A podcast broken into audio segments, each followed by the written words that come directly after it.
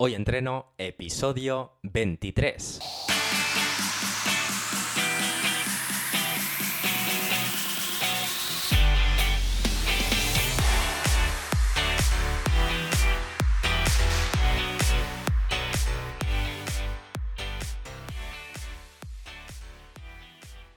Muy buenas y bienvenidos a Hoy Entreno, el podcast en el que entrevistamos a expertos del mundo de la salud y el deporte yo soy Carlos García, especialista en entrenamiento desde casa, y en este vigésimo tercer episodio vamos a entrevistar a María Merino, especialista en pérdida de peso.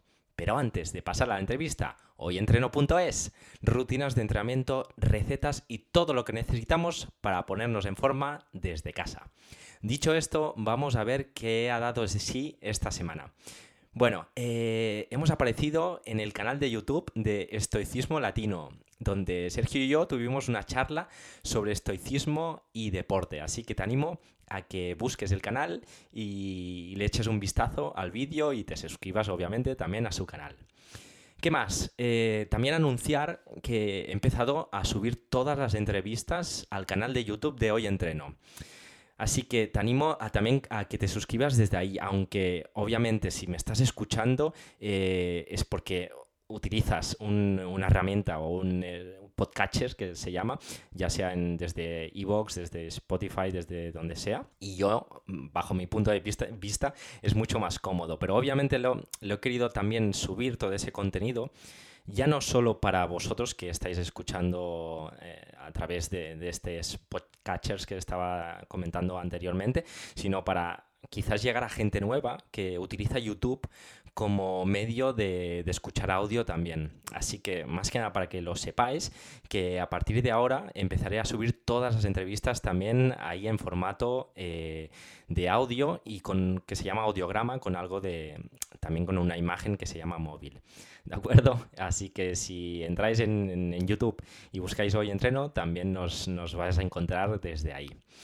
¿Qué más? Por último, leer el comentario que nos dejó en Evox, en, este caso el amigo Luis Ayora que dijo, eh, dejó como en comentario en el entrenamiento, en el episodio de entrenamiento funcional con Sergio Blanco, dejó el comentario, dijo, buenísima entrevista, tío, súper interesante, seguid así. Me alegra que, te haya gustado, Luis, y nada, un abrazo desde aquí. Y ahora sí, hecho el repaso de la semana, vamos a la entrevista. Esta semana charlamos con María Merino. Y ya estamos aquí con María Merino. Bienvenida y muchas gracias por aceptar la invitación de hoy entreno.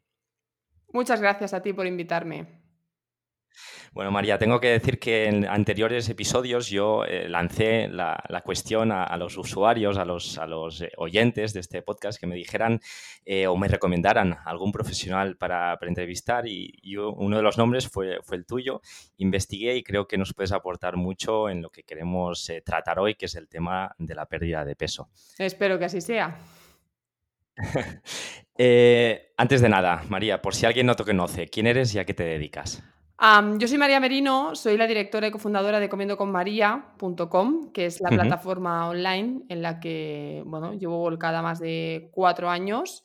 Entonces, en la plataforma tenemos la formación, que serían cursos online a través de una membership site de tú pagas 10 euros al mes y accedes a todo el contenido, con el contenido extra que se va generando cada semana. Y después está la parte de la consulta online. Entonces, ahí hacemos tratamientos personalizados de pérdida de peso, sobre todo. Estoy especializada en la pérdida de peso. Y mm, bueno, también está el podcast, todas las redes sociales, canal de YouTube y demás, ¿no? Entonces, el objetivo o a qué me dedico, yo me defino como una persona que intenta ayudar a los demás a mejorar su alimentación y a ganar salud con ello, bien sea a través de la pérdida de peso, que suele ser el primer factor que nos empeora nuestra salud, o bien sea con el cambio de hábitos, con el aprendizaje, la educación nutricional, ¿no? Al final es eh, salir ya de una vez por todas del concepto de estar a dieta aprender a comer y poder llevar una alimentación saludable con un estilo de vida saludable y con lo que ello implica, ¿no? Que no solo es comer sano, sino es tener en cuenta todos los otros factores. Genial, has hecho un resumen estupendo. Además, eh, eres una auténtica creadora de contenido, ya sea también de pago o incluso también gratuito, como es el podcast. Y tengo que decir que tienes miles, miles de episodios que intenté hacer un, un scroll y ver un poquito, sobre todo los títulos, porque no me podía llevará tanto tiempo, pero tienes muchísimo, muchísimo contenido que para quien le interese. Claro, eh, al final es uno diario, ¿no? Y eso, pues, ahora vamos por el 820 y algo, o sea que imagínate, cerca de los mil ya. Genial. En la charla de hoy me gustaría eh, centrarme en el tratamiento de, sobrepeso, porque, bueno, me gustaría que nos, antes de nada, eh, nos diferenciaras eh, cómo podemos decir o diferenciar lo que es el sobrepeso y lo que es la obesidad. A ver, em, la diferencia entre sobrepeso y obesidad viene dada por un valor ¿vale? A través de la OMS, la OMS nos dice que en función del peso que tienes para tu estatura, estás en un normopeso, en un sobrepeso o en una obesidad que después se puede categorizar en obesidad grado 1, grado 2, obesidad mórbida, etcétera, ¿no? Entonces, em, esto lo hacemos a través del IMC. El IMC es el índice de masa corporal, que viene determinado, como bien he dicho, por nuestro peso y nuestra estatura pero el IMC no nos diferencia entre grasa y músculo, o no nos diferencia si el exceso de peso es por grasa, ¿no? Entonces, la definición como tal de sobrepeso no es un exceso de peso, sino que es un exceso de grasa. Luego, el parámetro que se utiliza para determinar si tenemos sobrepeso o no no corresponde con la definición. Entonces, a forma muy general y a rasgos muy generales, podemos decir que si tu IMC, que se calcula dividiendo el peso en kilos entre la estatura en metros al cuadrado, está por encima de 25, en concreto entre 25 y 30, tienes sobrepeso. Y si está por encima de 30, tienes obesidad, ¿vale? A partir de 35, 40, pues obesidad grado 2, mórbida, etc. El caso está en que, por ejemplo, un culturista, tú que te dedicas al entrenamiento y conocerás más la temática, un culturista, por su IMC seguramente le salga una categoría de sobrepeso e incluso de obesidad, cuando un culturista es todo músculo. Luego ahí no hay ninguna patología ni ningún problema de salud. Entonces, técnicamente podremos decir que el sobrepeso es un exceso de grasa y que es cuando estás entre un IMC de 25 y 30, pero haciendo el matiz de que el IMC no nos diferencia qué porcentaje de ese peso, qué cantidad de ese peso es grasa. Así que básicamente la diferencia es cuánta grasa tenemos en exceso, si es ligera, ligero exceso de grasa sería un sobrepeso, si es mm, pues un exceso un poco más severo sería una obesidad, pero siempre hablando en términos de grasa, no de peso, aunque el IMC no lo diferencie. Básicamente sería ese el cambio, la diferencia, vaya. Genial. No, muy, muy bien explicado y, he hecho el inciso este del culturismo del, tanto por ciento de masa muscular que a veces nos puede llegar a confusión. Dicho esto, tengo una, tengo una, duda personal, digamos. Eh, ¿Se considera una enfermedad el sobrepeso? ¿O es que esto es algo... sería obesidad? Mm, a ver, esto es algo bastante difícil y que, dadas mis últimas formaciones, eh, he cambiado un poco también la perspectiva de, cómo explicarlo, ¿no? Porque a veces nosotros intentamos dar un mensaje, pero igual el receptor no, lo, recibe el mensaje como el emisor pretendía que lo recibiera o creemos que entiende la persona lo mismo y no. Entonces, em, sobrepeso es problemas de salud. Fisiológicamente hablando, sí, es decir, un exceso de grasa nos va a llevar a tener ciertos problemas de salud, pero a veces también hay que valorar otros aspectos, como es la salud emocional, y valorar si em, lo que me va a repercutir emocionalmente el perder peso va a ser más beneficioso que la pérdida en sí. ¿no? Entonces, yo creo que el hecho de tener sobrepeso y un exceso de grasa sí que repercute en tu salud, Tienes mayor predisposición a ciertas patologías eh, metabólicas no transmisibles, tienes mayor predisposición a o aumento del riesgo al menos de ciertos cánceres, etcétera, etcétera, ¿no? Pero a veces hay que valorar si el hecho de someterte a una pérdida de peso va a dañar más tu salud emocional del beneficio que obtendrías al perder ese peso, ¿no? Entonces ahí es un poco esa polémica de me tengo que aceptar o tengo que perder peso o cómo lo hago, ¿no? Entonces, Em, yo creo que sí, que el sobrepeso implica riesgos para nuestra salud, pero que siempre hay que valorar el sacrificarnos, voy a decir entre comillas, para la pérdida de peso en cuanto a nuestra salud emocional. ¿vale? Entonces, bajo mi punto de vista, sí. Yo creo que una persona con sobrepeso, sí, si no come sano, no practica ejercicios, si sus hábitos no son saludables, necesita un cambio de hábitos, necesita un trabajo en esa persona. Ahora, si estamos hablando de una persona con sobrepeso, pero que se cuida, que come súper sano, que hace ejercicio de forma regular, que duerme bien, que tiene... Entonces, no veo que haya ahí, ¿no? Tampoco ningún problema o ningún cambio que, que realizar. Simplemente porque la sociedad quiere que seamos de una determinada manera. Claro. Claro, claro. Bueno, nosotros incidimos también semana tras semana. Al final, eh, el tema de la salud es algo mucho más ah, global que no una dieta, que un entrenamiento, sino hay que tener una, cierta estabilidad emocional, de mentalidad, nutrición, sentirte fuerte, sentirte ágil, sentirte, bueno, saludable al fin y al cabo, pero sin llegar a esos extremos estéticos que, como bien dices, no los marcas tú a veces, sino que lo marca tu entorno. Yo creo que está en la visión, ¿no? Si tú lo ves como la salud íntegra, no solo la salud física, para que nos entendamos, a veces mm, vale más la pena tener un ligero sobrepeso y una buena salud emocional que no luchar por conseguir ¿no? ese enorme peso que nos marca la OMS, que tampoco nos diferencia la cantidad de grasa y demás, y, ¿no? y poner en, hacernos daño en, en esa pérdida. Claro, Sí, yo creo que es ese, balance y no llegar a esos... Eh, eh, mm, quizás llegar a esa frustración que nos puede llegar a, no conseguir eh, ese objetivo tan ansiado, sino que al final, bueno, cada uno es como es y si puedes sobrarte dos, tres kilillos, obviamente aquí lo que abogamos es a tener pues un, peso adhiente a, tu, a tu físico, a tu peso, etcétera, pero básicamente para tener, tener una salud íntegra, yo diría. Exacto, claro. Tener una salud íntegra. Estupendo. Em, María, hecho este inciso, eh, ¿qué consecuencias puede tener un exceso de peso en nuestra salud? El exceso de peso, hablando de exceso de grasa, ¿vale? Para seguir matizando, eh, las consecuencias para nuestra salud son múltiples. Por ejemplo, eh, un exceso de, ya más allá de lo físico, ¿no? Es decir, cuando una persona tiene un exceso de peso, en este caso un exceso de grasa, tiene dificultades como simplemente el hecho de poder atarse los cordones, que es algo que yo veo en consulta, ¿no? Es como qué cambios o qué, cómo te imaginas tú que será tu vida cuando pierdas ese peso, ¿no? Y mucha gente me dice, solamente deseo con atarme los zapatos sin estar ahogándome o poder ir de mi casa a la frutería caminando sin ahogarme o poder subir una cuesta o no más allá de las limitaciones físicas del, del problema de peso Em, nos predispone a ciertas patologías como es, por ejemplo, el síndrome metabólico, que engloba una, resistencia a la insulina, con su consecuente diabetes eh, de tipo 2, ah, nos lleva a una hipertensión, ¿vale? Una tensión arterial por encima de 12,8 o 120,80, eh, nos predispone a aumentar el riesgo de ciertos cánceres, nos aumenta el LDL, nos disminuye el HDL, el perímetro abdominal aumenta y con ello también se ve aumentada nuestra grasa visceral.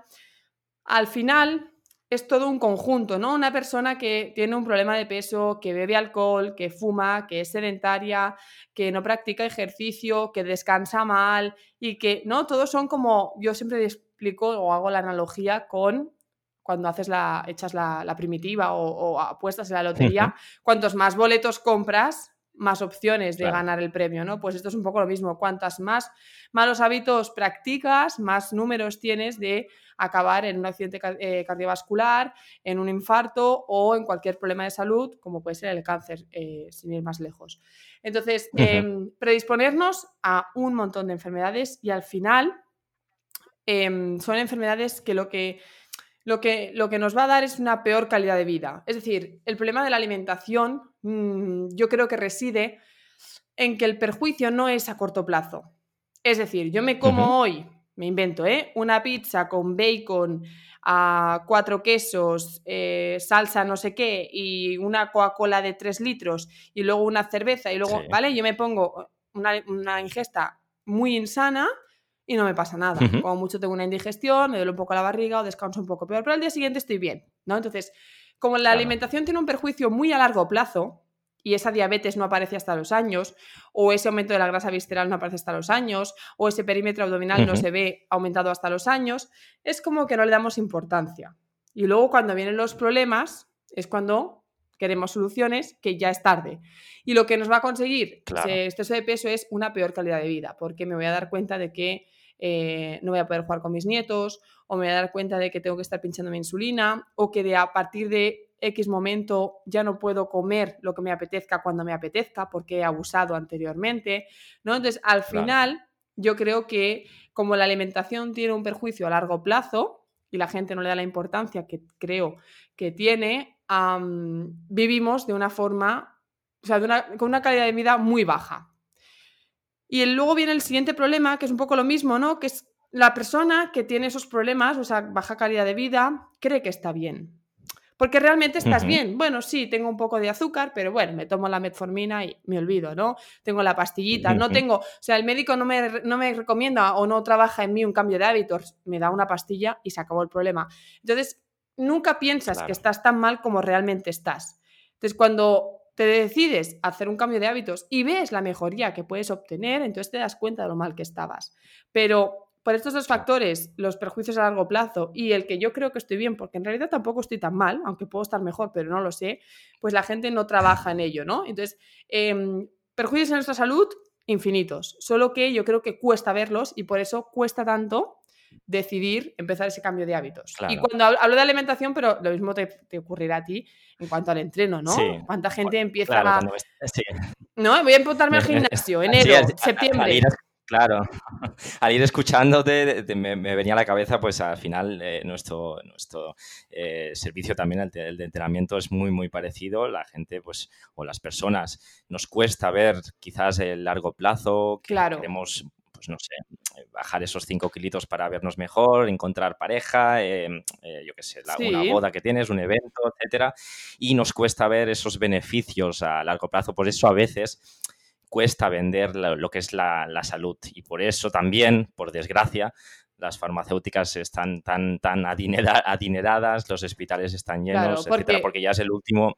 Te venden resultados a corto plazo. La farmacéutica y supongo que tú, te lo verás en suplementos proteicos, ¿no? Y todo este tipo de suplementos deportivos que es como el resultado rápido. Y la gente prefiere eso, poner en riesgo su salud y tener un resultado rápido que trabajar en su cambio de hábitos y la interiorización de los mismos, ¿no? Entonces, lo que me pasa a mí también en consultas es que voy al gimnasio, pero ah, pues yo no veo que esté más fuerte o que tenga más músculo. Hombre, claro, es que generar masa muscular es como muy complicado. O sea, no es de ir tres días al gimnasio media horita, porque esa es otra, también me encuentro, supongo que esto tú lo habrás visto, ¿no? Sí, voy al gimnasio una hora cada día. Y dices, vale, una hora, pero ¿entre qué? Luego le dices, venga, relátame, ¿no? Tu hora en el gimnasio. Y es como, me cambio, pasan diez minutos, bebo agua, hago una máquina, hablo con no sé quién, y al final realmente de ejercicio como tal, a lo mejor hay 20 minutos. Y dices, vale, es que claro, eso no es una hora en el gimnasio, no es la intensidad que debería ser, no es el tipo de ejercicio que debería ser, ¿no? Pues un poco lo mismo, totalmente. 100%, de acuerdo. Al final nos cuesta ser eh, críticos con nosotros mismos. Creemos que hacemos las cosas eh, al 100% o, o al 80% bien hechas. Y luego si, pones foco y, analizas lo que haces en el día a día, sobre todo en la alimentación ¿eh? también, em, vemos que estás pecando por un sitio, por otro, tal, y dices, ostras, ¿por qué no mejoro? Pues porque quizás no te has dado cuenta, pero estás haciendo cosas que Eso no. Eso es. Por un día no, pasa nada. Por un día no pasa nada. Entonces, bueno, Exacto. Hemos dicho ya eh, todas las cosas que, bueno, pueden repercutir en nuestra salud y entiendo que al final eh, los beneficios serían a la inversa, pues al sentirse pues, más ágil, más fuerte, más activo. Más energía, más vitalidad, dormir mejor.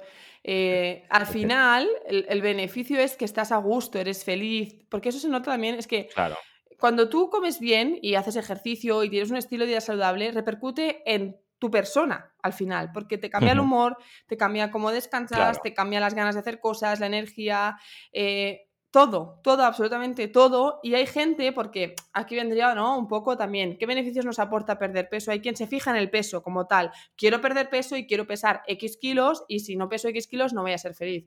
Y mucha gente hace la reflexión en esa pérdida y dice, vale, María, es que me da igual el peso. Llega un punto en que ellos mismos se dan cuenta de que el peso no importa, que no es más que un número, y se dan cuenta de todos los beneficios que están obteniendo. Es que me encuentro bien, es que me levanto con energía, es que no me cuesta levantarme, es que tengo ganas de hacer cosas, es que he mejorado, como ha mejorado mi humor, ha mejorado las relaciones pues, de pareja, las relaciones con mis amistades, con mis familiares, en mi trabajo. Es como, soy feliz, ¿no? Y al final parece una tontería, a la gente le cuesta creerlo porque es difícil de creer, yo lo entiendo, pero al final afecta a tu persona y eres más feliz, si se puede decir. Es que la gente a mí me lo transmite. Y lo que más me importa a mí es que se den cuenta de que el peso como tal no es más que un número y hay muchísimos otros beneficios más allá de conseguir ese maldito número que tienen en la cabeza metido y que no hay manera de que, ¿no? de que abramos la mente a esa opción de no fijarnos en un peso, que cuesta muchísimo. Es una, es una lucha constante, también en, mi caso con, con mis clientes, eh, pues el, el, hecho de que, eh, bueno, ese, ese número o esa báscula al final sea un poquito nuestro enemigo porque eh, llega a ser hasta una obsesión el, el, pesarse día tras día, día tras día, al final te estás perdiendo, como bien decías, todos los otros beneficios. Exacto. Y que al final también hay, otro, hay otros parámetros, obviamente, como bien sabes, pues de los perímetros, etcétera, que no solo es el peso, a veces quizás estás también ganando tono muscular, bueno, etcétera. Y luego, como bien decías, como la felicidad final es pues, descansar mucho mejor. Yo que tengo un bebé, eh, ahora mismo lo, lo he hecho. Lo aprecias, ¿eh? lo que es dormir bien. Exacto. dormir dormir eh, seguido, porque el día siguiente pues, estás más enérgico, tener más fuerza, etc. Luego hay otro tema que, pues, a gente que ha normalizado el tener pues flatulencias o hígado inflamado, incluso tener dolores de estómago, cada vez que como pues me tengo que tomar este Almax, ¿sabes? Como algo ya muy, muy natural. Muy crónico. Son cosas que sí, que dices, no, no, no vamos bien, o sea, deberías estar, digamos, en un óptimo estado. Claro, en el momento que tú necesitas un Almax para digerir bien, ahí hay un problema, está clarísimo. Sí, sí. Pero ves lo que te decía antes, la medicación es como tan natural, es como tengo un problema, ah, pues tómate esta pastilla y olvídate de cambiar de hábitos. No, vamos a ver por qué me pasa esto y cómo puedo solucionarlo más allá de esa pastillita, que está muy bien, ¿eh? Pero a ver, si nos la podemos evitar, mejor. Exacto. María, nos avasallan en, dietas, dietas milagro, etcétera. Eh, bueno, eh, detox de no sé qué, de la cachofa, mil revistas por todos sitios, em, ¿Qué tipos de dieta existen para, perder peso? Bueno, yo creo que hay un sinfín de dietas para perder peso, pero que la mejor dieta para perder peso es la no dieta. ¿no? Es el aprender a comer, el saber comer de una forma saludable, el ser flexibles con nuestra alimentación y el huir huir, directamente huir de cualquier dieta que te prometa X resultados en X tiempo, de cualquier dieta basada en un único alimento, de cualquier dieta con nombre propio, es decir, de cualquier dieta milagro, cualquier dieta que vaya asociada a producto, cualquier dieta que tú digas, uy, esto suena a, cuento de, hadas, pues huye. ¿Vale? Entonces, para mí la mejor dieta es la interiorización de los nuevos hábitos, de unos hábitos saludables, el ser flexible, el no prohibir alimentos, el no restringir alimentos, em, el saber comer, el tener una educación nutricional, una base de saber cómo comer, en qué situación, ¿no? Al final, la, mejor dieta y esto es una, una, definición que a mí me encanta, la mejor dieta es la que tú vas a poder mantener en el tiempo. Entonces, si la dieta que te plantean tú no la puedes mantener en el tiempo, no es tu dieta ni es lo que tienes que hacer.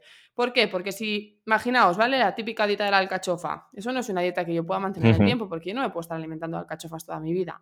¿Qué va a pasar? Que durante que hago esa dieta de la alcachofa, es perfecto, voy a perder mucho peso porque voy a estar perdiendo líquido, eh, etcétera, etcétera, ¿no? Pero en el momento en que yo deje esa dieta y recupere una alimentación normal, voy a recuperar todo ese peso que he perdido, incluso recuperaré más peso porque probablemente lo que haya perdido sea tono muscular.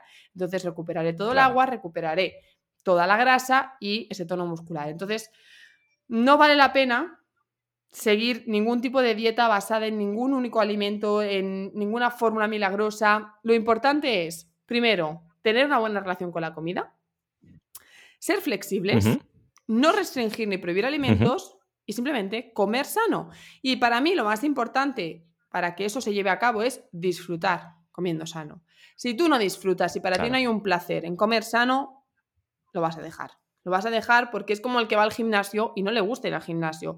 Pues sí, aguantará una semana, dos, tres, un mes, tres meses, pero al final, si no disfrutas con eso, la fuerza de voluntad se acaba. Y no, ¿vale? A lo mejor no te gusta ir al gimnasio, pero te gusta entrenar en casa con tu propio peso, o te gusta, yo no sé qué deporte, o te gusta, ¿vale? Entonces, busca la manera en que tú puedas obtener placer de esa acción, en este caso alimentación o ejercicio, ¿vale? Entonces, yo qué sé, mucha gente ve la verdura como verdura cocida, pero si a ti no te gusta la verdura cocida, la verdura te la puedes comer cruda, te la puedes comer en sopa, en crema, al horno, a la plancha, salteada, rayada, eh, hay mil maneras de comer verdura. Pues siempre intenta encontrar el disfrute. Si tú estás haciendo una dieta y no estás disfrutando, no obtienes placer con esa dieta, no la puedes mantener en el tiempo, déjala. Déjala porque al final, si no es ahora, la acabarás dejando. Entonces, cuanto antes la dejes, mejor, porque menos efecto rebote y menos consecuencias tendrás en tu salud.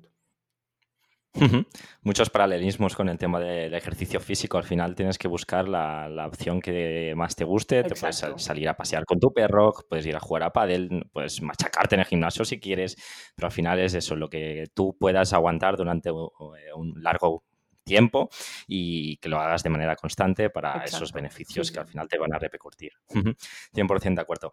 Em, has dicho que obviamente es a veces perjudicial restringir un alimento, ¿verdad?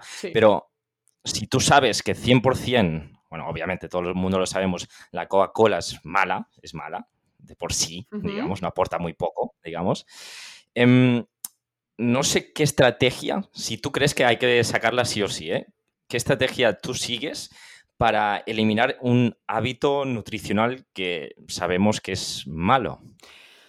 A ver, lo importante es, la Coca-Cola es mala, ¿vale? O al menos no me provoca un beneficio en mi salud y podríamos decir que nos provoca un perjuicio en nuestra salud. Bien, hay que generar una buena relación con esa Coca-Cola, es decir, no la demonices ni creas que sea mala, porque entonces en el momento en que te la comas o te la bebas en este caso, te vas a sentir mal, vas a sentir eh, culpabilidad, frustración, arrepentimiento y eso no es bueno. Entonces, simplemente saber que la Coca-Cola no es sana, que está ahí para una ocasión especial, véase el día que quedo con mis amigos para irme a tomar algo o la noche en que mm, voy con mi pareja a un restaurante, no sé qué, ¿vale? Entonces, simplemente tener esa buena relación. Luego está el cambio, ¿no? Es decir, si yo estoy consumiendo Coca-Cola a diario en comida y cena, que hay muchos casos, y tengo que cambiarlo porque eso no deja de ser un mal hábito. Primero tengo que saber que eso no es bueno, ¿vale? Entender por qué no es bueno y saber que está ahí pero que no tengo que consumirla de forma frecuente.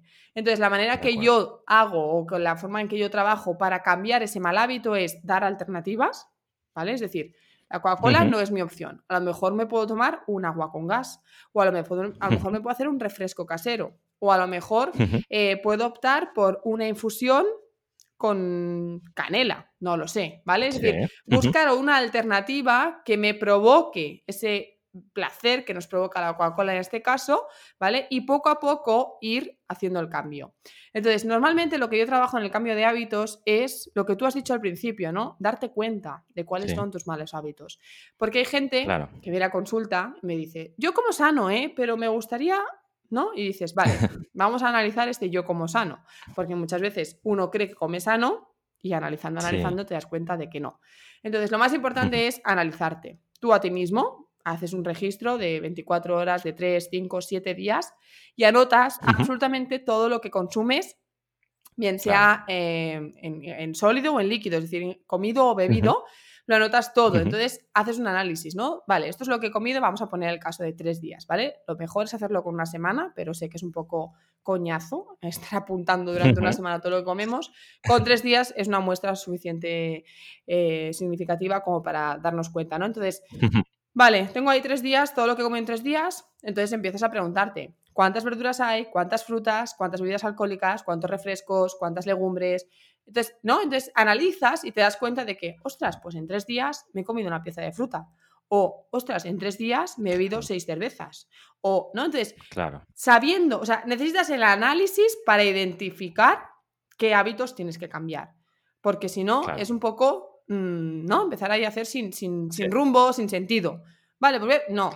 Tú analiza tu caso, en tu, en tu caso personal, qué cambios hay que, que, cambiar o qué cosas te gustaría modificar. Entonces, una vez hemos hecho el análisis, hemos identificado esos malos hábitos, vamos a trazar un plan de acción y vamos a llevar un progreso. Algo que me funciona mucho en, la, en el cambio de hábitos es em, el primer día analizamos y hacemos un registro ¿no? de esos malos hábitos. Imaginaos, voy a poner un caso muy tonto, ¿eh? ¿Cuántas verduras tomo al día? El primer día a lo mejor me ponen cero. Y me ponen que toman dos a la semana. Pues lo hacemos otra vez al cabo del mes y medio. Ostras, pues resulta que ahora en vez de dos a la semana son siete a la semana. Y al cabo de dos meses más ya he conseguido poner una ración al día. Y al cabo de un mes más ya tengo las dos al día. ¿no? Entonces, el hecho de ir haciendo esos registros de ver tu progreso, tu evolución, aparte de que te empodera y te motiva muchísimo porque te estás dando cuenta de que eres capaz, ¿no? Te ayuda a ver cómo estás obteniendo esos beneficios a través de esos pequeños cambios que hemos ido trabajando. Pero lo más importante es identificarlos, porque es que si no, Claro. Te pones ahí a trabajar en, Claro. en- en- en suposiciones, en ¿no? lo que tú comentabas antes, ¿no? Ah, Sí, sí, sí, sí, sí. pues mm, yo lo hago todo muy bien. O, o la misma persona que va al gimnasio una hora. Vamos a analizar eso. ¿Eso es real una hora o eso son 20 minutos? Claro. Entonces, eh, desglosemos todo. Persona que dice, yo como mucha Claro. fruta y mucha verdura. Ostras, mucha fruta son cinco uvas. Hombre, eso no es mucha fruta. ¿no? Yo me acuerdo de un caso una vez, una persona que me dijo, sí, yo como mucha verdura. Le dije, ah, digo, venga, pues, eh, por ejemplo, ¿qué verdura comiste ayer? Y me resalta la hoja de, lechuga que me llevaba la, la pedazo de hamburguesa que se comió. Y le dije, hombre, es que eso no cuenta como ración de verdura, ¿vale? Esa es una hojita de lechuga insignificante en los 200 gramos que debería ser esa ración. Entonces, a veces, ¿no? Eh, lo que decía al principio, el emisor puede mandar un mensaje, pero si el receptor no lo recibe como el emisor quiere que lo reciba, falta comunicación, ¿no? Entonces, ah, desglosar, analizar, súper importante para identificar y poder trabajar en ello. 100% de acuerdo. En el caso del entrenamiento vendría a ser un poquito lo que hacemos un test eh, físico inicial también para, como bien decías, porque sirve, sirve también a nivel motivacional el verte ir eh, eh, progresando. Por eso es tan importante anotar todos esos progresos y vamos a poner un ejemplo tonto, digamos, yo- yo estoy súper en forma, ¿vale? ¿Cuántas flexiones eres capaz de hacer o cuántas sentadillas eres capaz de hacer o cuántos minutos eh, de trote continuo puedes llegar a hacer? Entonces, eh, pues yo qué sé, 10 minutos ya se ha ahogado. Y dices, bueno, pues quizá no estás tan bien. eh, Claro. bueno, vamos a poner, vamos a realizar un plan de entrenamiento y de aquí a un mes vamos a verificar otra vez hasta cuando, hasta ver hasta cuándo aguantas. En este sentido, pues ejercicios de fuerza, lo mismo. Pues que- creo eh, que a nivel nutricional pasa lo mismo. Al final es esa conciencia, es esa conciencia de saber exactamente lo- la realidad y darnos un golpe en la cabeza al final y, y poquito a poco ir mejorando y ir eh, introduciendo poco a poco esos nuevos hábitos, no todo de golpe, como hemos dicho en- en Progresivo, anteriores muy importante, episodios, sí, sí, claro, muy porque si progresivo. no es, es- es muy complicado y, y nada, y poquito a poco pues eh, ir mejorando, etcétera, etcétera. Esto es Estupendo. como, sí, sí, como los objetivos. No puedes nunca ponerte un objetivo irreal, ¿no? Claro. Eh, pues de hoy, de la noche a la mañana quiero pasar de beber dos Coca-Colas al día a no beber ninguna. Eso es irreal, no lo vas a conseguir. Siempre progresivo, como has dicho, poco a poco. Es que si no, también estamos condenados al fracaso. María, algunos nutricionistas de la, de la vieja escuela, o al menos yo lo, lo he escuchado, o se, se decía pues, que, hay que, que había que contar todas las calorías. Y hoy en día, al menos, yo estoy, eh, al menos en redes sociales, etcétera, veo una corriente un poquito más que, que dice, aboga lo que decías en, en- en el inicio de la entrevista, pues al final llevar una vida saludable, una nutrición saludable, que es lo que te va a, a- tener pues, un cuer- el cuerpo que deseas, etcétera. Em, no sé si te identificas más se- supongo que me dirás depende del caso, ¿eh? pero no sé si te identificas más en el tema de contar todas las calorías o este tema de vida salud más saludable. eh, Yo final creo que depende del que- objetivo. No tanto de la Claro. persona, del objetivo. Soy más de no contar calorías, Claro. ¿eh? Soy más de trabajar el cambio de hábitos, la calidad de la dieta y no tanto la cantidad, que al final serían las calorías, y de no contar calorías. Claro. Pero sí que es cierto que, como decías tú, ¿no? Depende del caso, depende del objetivo. Sí, Una persona que me viene Ujú. con muy malos hábitos, no le voy a hablar de calorías, no le voy a hablar de cantidades, no le voy a hablar de nada de eso. Le voy a hablar de cambiar de hábitos, le voy a hablar de qué es un buen alimento, qué es una buena alimentación, cuáles son los alimentos saludables, etc. Una persona que ya, mm, digamos, que, le- que- que quiere perder 3 kilos, ¿no? Por eso de acabar de definir que está a tope con el gimnasio y que le sobran sí, esos, sí. yo qué sé, ese kilo de grasa, por ponerte, No es que le haga contar calorías, pero sí que vamos a ajustar más la dieta, ¿no? Al final, em, tanto comes, tanto gastas, tanto pierdes, Claro, ¿no? Sí que es una manera de... Esto, esto es como simpli- simplificar muchísimo y no soy partidaria de simplificar, pero al fin y al cabo, según qué persona y según qué objetivo, sobre todo en estos casos de me sobra dos kilos de grasa porque quiero que se me marquen los abdominales o quiero que el tono muscular se defina un poco, ahí sí que, como mínimo, no calorías, pero sí cantidades. ¿No? Entonces, claro. sí que hay una pauta un 100% poco más ajustada, más allá de la educación nutricional y el cambio de hábitos, porque venimos, o sea, en este caso hablamos de una persona que ya se cuida, que ya come sano, que ya sabe Claro. lo que necesita antes y después del entreno, que ya sabe qué alimentos le benefician y cuáles le, le llevan un perjuicio, ¿no? Entonces, una persona Claro. de estas características sí que me voy a poner yo personalmente Claro. a contar calorías y a ella le voy a transmitir pues unos, unos gramajes, ¿no? Más o menos a seguir, o sea, un margen donde moverse, no Ujú. tanto como sin, sin cantidades. Pero de forma general, global, en personas que quieren perder peso, que normalmente son personas que necesitan perder bastante peso, no tanto esos dos últimos kilos, ahí sí que no me pongo a contar calorías ni marco cantidades, simplemente enseño a comer, trabajamos hábitos, trabajamos calidad. Claro. Y ya al final del proceso, cuando, insisto, son esos 2-3 kilos de quiero acabar de definirme o de verme el tono muscular o de perder esos, nada, esos, eh, ese porcentaje de grasa, bajarlo un Sí. 1, 2, 3%, ahí sí que vamos a trabajar un poco más al detalle. Pero porque tengo claro que esa persona tiene una estabilidad emocional, tiene una calidad del sueño, tiene Claro. todos los otros parámetros que afectan a la pérdida de peso controlados y, eh, digamos, mm, sanos y solo le falta, ¿no? Acabar de ajustar un poco su dieta. Ahí sí me meto a contar calorías. Si no, mm, soy muy anti contar calorías.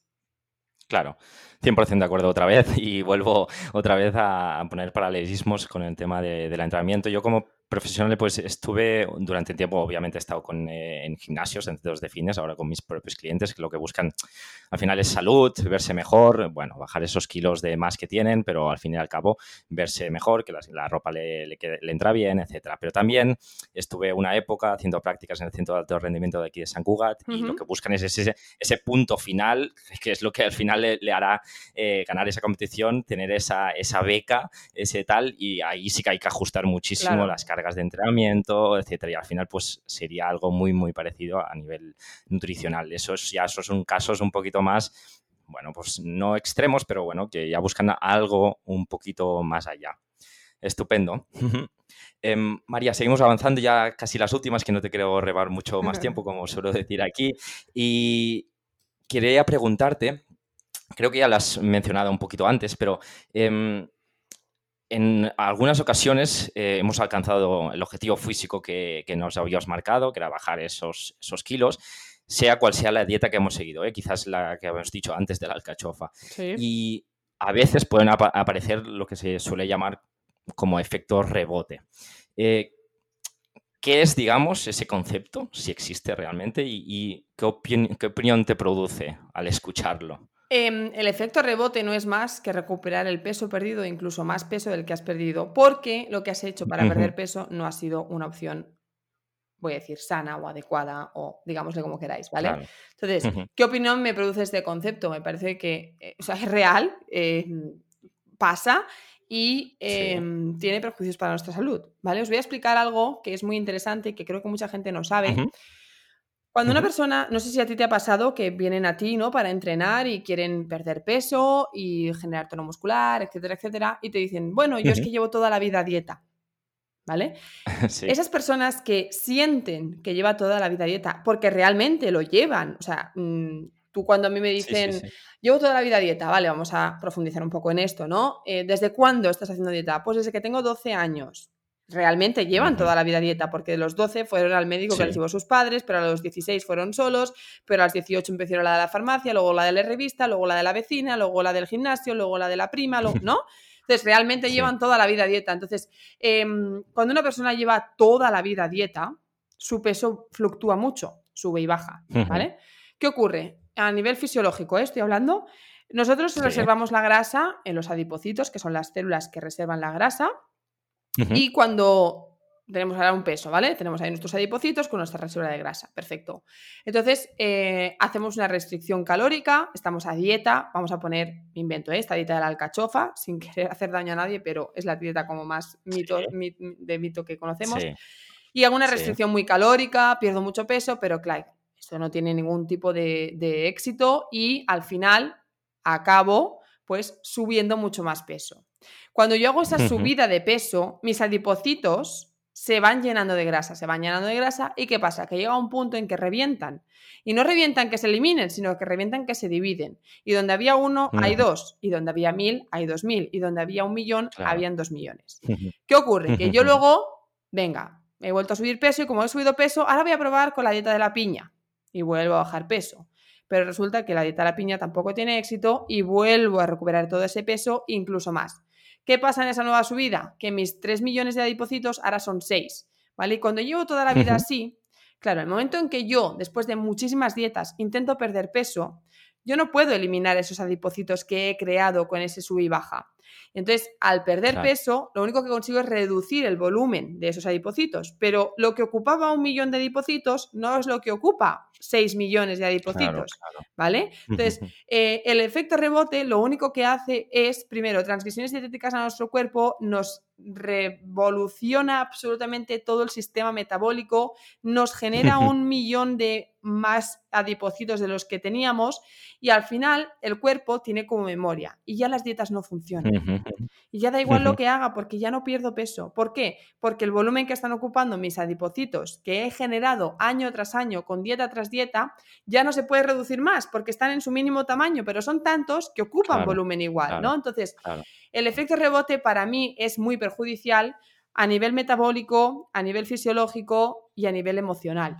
¿Por qué? Porque cuando uno está constantemente a dieta y tiene esos efectos rebote y vuelve a probar otra dieta y vuelve a coger peso y vuelve a perderlo con otra dieta, etcétera, etcétera, eso no genera más que frustración y, a la larga nos, destroza la autoestima, porque es que no soy capaz de perder peso.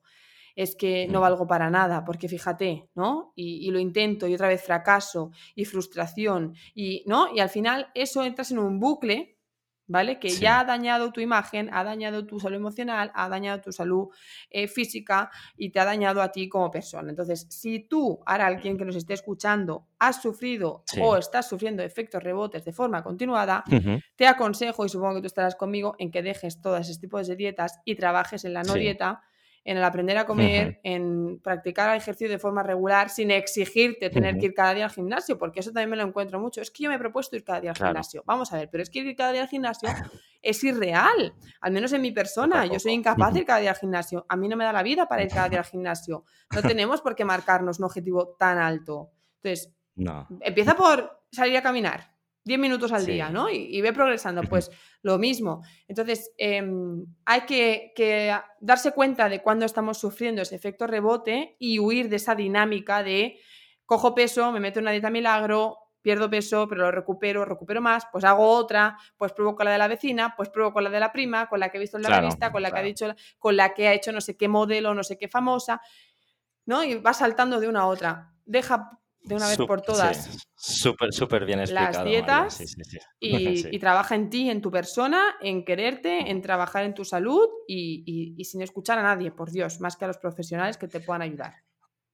María, como, como nutricionista, y bueno, por lo que te estoy escuchando, imagino que le das importancia, pero me gustaría saber eh, si, no, sé en qué casos, ¿eh? pero no sé si en todos los casos eh, o, o, sí, en todos los pacientes o barra clientes que te llegan a tu consulta que tienen sobrepeso, les recomiendas eh, realizar ejercicio físico o, o, dime al menos qué baremo le das tú de importancia el hecho de realizar ejercicio físico para perder peso, porque podemos perder peso a nivel nutricional solamente. Mira, para mí, como siempre digo, ¿eh? para mí la pérdida de peso o la salud, mejor dicho, para mí la salud son tres patas con un complemento. Alimentación, ejercicio, sueño y la salud emocional, ¿vale? Si tú tienes eso en una estabilidad y en un confort, ya está. Entonces, comer muy bien sin hacer ejercicio, vale, está muy bien, comes muy bien, pero para mí el ejercicio no solo te reporta el beneficio de perder peso, y tú bien lo sabrás, el ejercicio tiene muchísimos otros beneficios. Pues, por ejemplo, sirve para desahogarte, para despejar la mente, para ¿no? Eh, tu, vía de escape. El ejercicio genera mitocondrias, que genera pues esa pérdida de peso. El ejercicio segrega endorfinas, que te hace como sentirte bien. El ejercicio te da fuerza, te da vitalidad. Em, el ejercicio te genera una rutina, ¿no? De actividad, de movimiento. Al final, los beneficios a, nivel, bueno, ya no nos metemos en términos médicos de beneficios a largo plazo, sistemas eh, endocrino, eh, neurológico, etcétera. Pero el ejercicio para mí no es hago ejercicio porque quiero perder peso. Lo mismo, ¿no? Hago una dieta para perder peso y luego me olvido. No, el ejercicio tienes que hacerlo porque te gusta y porque tienes que meterlo como hábito. Y por eso yo digo, Puede que te guste ir al gimnasio y meterte ahí en las pesas, en las máquinas y estar ahí rodeado de todos los musculitos. Perfecto. Pero a lo mejor eso no es lo tuyo. A lo mejor lo tuyo es la cinta o a lo mejor lo tuyo es una actividad dirigida O a lo mejor lo tuyo no es encerrarte en un centro, es irte a la montaña o a la playa. O a lo mejor te gusta patinar o bailar o me da igual. Al final tienes que encontrar lo que te guste, pero meter en tu vida, en tus hábitos, la práctica de ejercicio. Entonces, yo siempre, y pero es que en cada ocasión que puedo, lo digo, el complemento perfecto a la salud, a la alimentación saludable, es el ejercicio. ¿Por qué? Porque tiene muchísimos beneficios más allá de la pérdida de grasa. Y al final se nota. No sé em, cómo convencer a la gente, porque es muy difícil convencer a la gente de que empiece a practicar ejercicio, pero se nota, ¿vale? Y yo os lo puedo decir em, en primera persona que se nota muchísimo. O sea, el rato de gimnasio, que es un rato para ti, un rato para desconectar, para desahogarte, eh, lo bien que te sientes después, la fuerza que vas cogiendo. Yo no sé si os ha pasado una vez, pero o a ti a lo mejor, no sé, eh, hay un sueño que yo creo que es común en muchas personas, que intentas como correr y tus piernas no responden, o intentas golpear a alguien y tus brazos no tienen fuerza, y esa sensación de, Dios mío, no me puedo defender, es como horrible, ¿no? Y cuando tú haces ejercicio, pues sientes un poco esa, fuerza, ¿no? Y esa, mm, ese empoderamiento de decir, ¿no? Pues aquí estoy yo. Entonces, para mí la importancia es de 10, o sea, básica. Muy de acuerdo. Muy de acuerdo. Quizás sí que es verdad que los primeros días de una persona que hace muchísimo tiempo que no hace nada, pues a lo mejor pueden llegar a ser duros, pero yo creo que también es, es eh, la, falta de encontrar realmente lo que te guste. Y eso pasa también en, tu vida profesional también. Eres mucho más feliz cuando trabajas en algo que te gusta. Entonces, como bien decías, pues una manera de hacer ejercicio físico, si te gustan los animales, pues es ir ah, con tu perro por la montaña, etcétera. Si te gusta, como decías, la música y bailar, pues eh, zumba, salsa. Yo, yo conocí a mi pareja bailando salsa. O sea, quiero decir, hay millones de maneras de hacer ejercicio, no el cerrarse en un gimnasio. Estupendo. Eh, María, estamos llegando al final de la, de la, entrevista ya. Y una pregunta que siempre hago, eh, bueno, ya imagino que también, o más o menos la has respondido, pero me gustaría saber si tienes tiempo para ti o qué es lo que estás haciendo ahora mismo de ejercicio tú misma y con qué frecuencia si consigues sacar algo de tiempo y, bueno, qué es lo que haces. Mira, eh, tiempo para mí, menos del que me gustaría, supongo que como todos, pero intento sacar el rato para mí. Te diré que antes del confinamiento cogí una rutina súper buena, llevaba un ritmo perfecto porque iba tres veces en semana, hacía mi clase de body pump, yo no, yo de eso de meterme en las máquinas no sé cómo se hacen los ejercicios, no sé qué peso, no sé qué repeticiones, no sé nada. Entonces yo iba a mi clase de body pump tres veces por semana, estupendo. Con el confinamiento me truncaron todos mis planes. A la vuelta, pues me ha sido complicado y al final me he adaptado, ¿no? Ahora mismo aquí en el centro nos hemos instalado eh, una, una barra y una 3X. Entonces, eh, saco mis ratos y hago ahí mi, mi entrenamiento sigo en el gimnasio y cuando puedo, pues sí, me escapo. Lo que pasa que ahora en agosto, por ejemplo, las dirigidas están, bueno, no hay dirigidas, hasta septiembre no vuelven, pero sí que me gusta sacar mi, al menos un par de veces por semana en el gimnasio. Como alternativa me he montado esto aquí para los días que no pueda ir, porque sé que van a ser algunos. Eh, dado que no hay colegios. Claro, cuando el cole empiece, si es que vuelve a empezar, Dios mío, pues todo será diferente, porque claro, mis hijos estarán de 9 de, 5 a de 9 de la mañana a 5 de la tarde en el colegio y ahí hay mucho más tiempo para mí.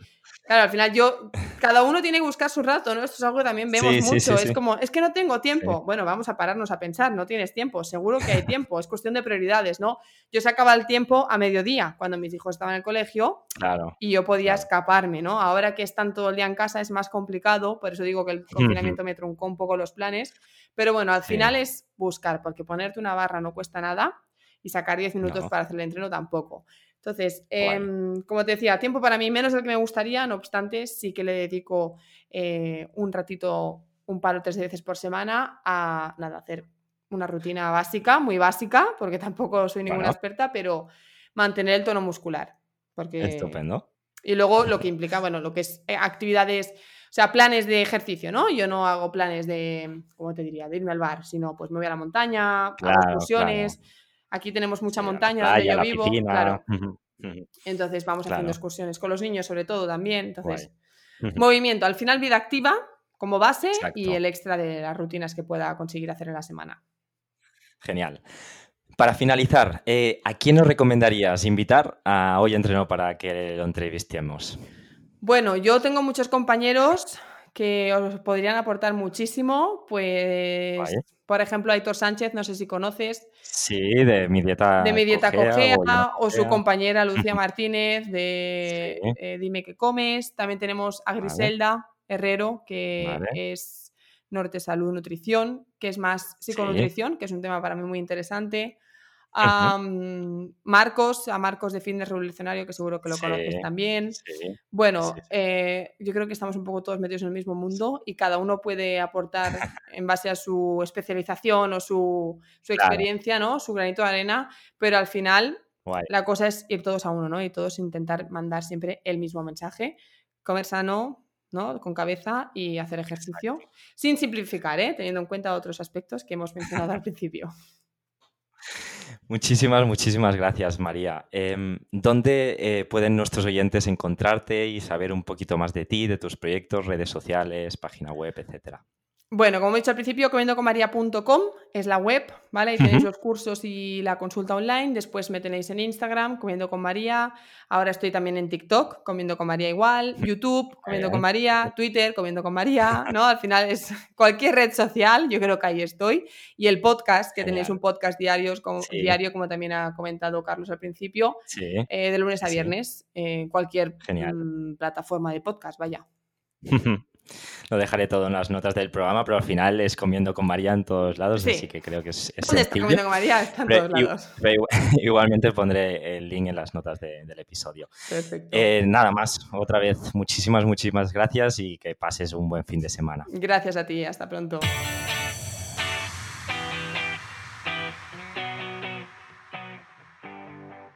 De la entrevista con María me quedo con el mensaje súper claro y directo que tiene María en cuanto a la pérdida de peso.